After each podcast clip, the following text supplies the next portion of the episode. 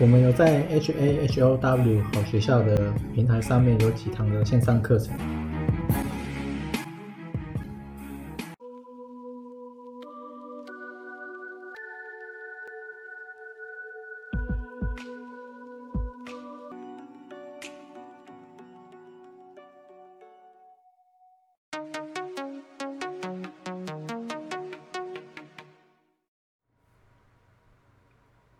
今天是七月二十四，然后最近有发生的应该是这个 Snap，S N A P 美股的，因为它的财报公布之后，我记得好像很烂，然后这种社交媒体的或是广告业务比较偏网络的吗的这种营收的，好像都有重挫，就连 Google 好像都下跌五趴。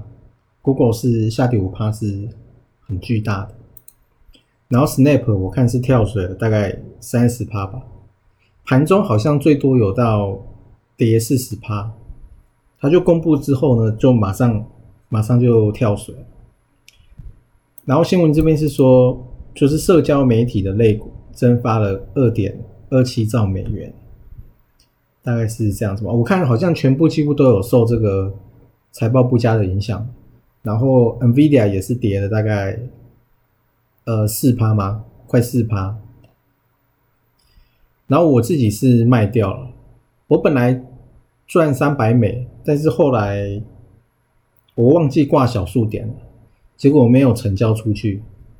就是好像你在挂单的时候，你那个两小数两两位也要挂。我以为我在玩台股，所以我就我就没有去挂，所以成交没有出去。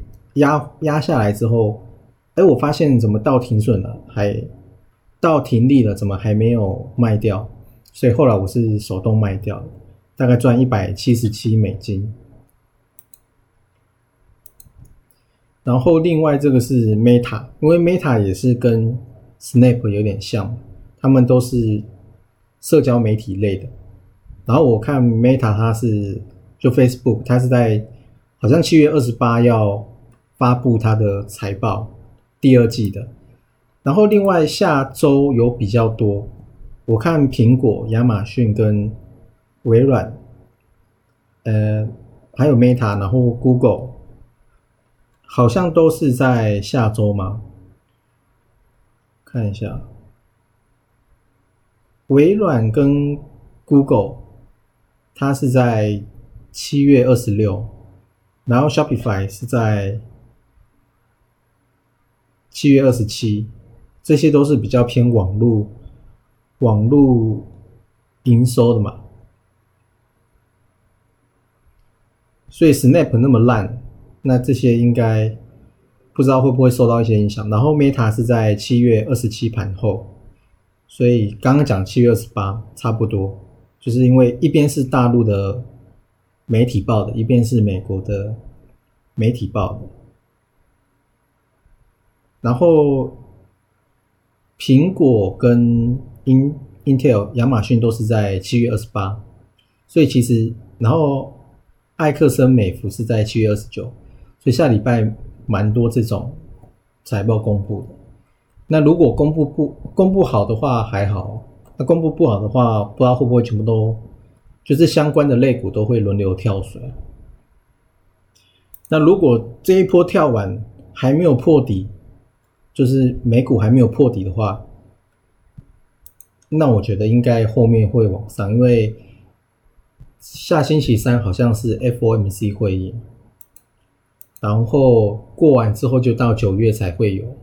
那如果说这几个比较啊这么好的公司，如果发布的真的不好的话，美股还没破底的话，那应该会有上去一段，不然就是横盘。应该是这样，那小资的应该就会开始乱跳，因为最近贵买好像也是蛮强的。然后另外有看到一个比较保守的资产值嘛，就是黄金，它也是向下，哎，它快破底了，还没有破底。我现在是看周线，日日线的它是跌很多了，那周线的话，它其实还没有破了，它只是到下缘而已。那不知道会不会破，因为这个黄金也是比较偏保守型的嘛。其实跟那个债券一样，就是钱流出来的话，就是连这些保守的人，他都怎样，他都要换现金，那就是可能对未来会比较不好，看比较衰。然后这个是 VIX 指数，现在是在二十三点零三，然后。台子期末平仓，外资是翻正的，而且它正蛮多的，八六七五，但是其他其他都是负的，也没有正很多啦，就是有正这样。那另外就是比特币嘛，比特币好像上去之后又有一点压回，就刚好在这个前高的附近，之前那个箱型箱型。区间的上缘，然后另外是石油，石油大概还是在下缘，然后另外是我有看了呃三只，呃应该说两只啊，一个是六二三五的华府，因为它跌下来了，所以我想说，哎，可以进去试试看这样子。然后另外一个是全台三零三八的全台，我看这两只都还应该还算可以，而且特斯拉财报是比预期的还要好嘛？我记得还是烂，但是至少比预期的要好一点。然后最后一个是长隆行，长隆行我看呃最近买蛮多的嘛，但是好像也涨很慢这样子。那如果说后面真的有谈的话，可能这些筹码比较好的会会先上去。那因为大盘也到区间，如果大盘如果加权指数过，因为我自己是看季线，如果过季线的话，我可能就会去买买一些比较保守，我就会开始开始丢进去试试看。因为最近我也是有赚嘛，NVIDIA 我也是有赚。所以就看下礼拜公布之后，我自己是预期看下礼拜公布之后，美股会不会破底？那如果没有破的话，我觉得就应该是可以进去了。大概呢是这样子。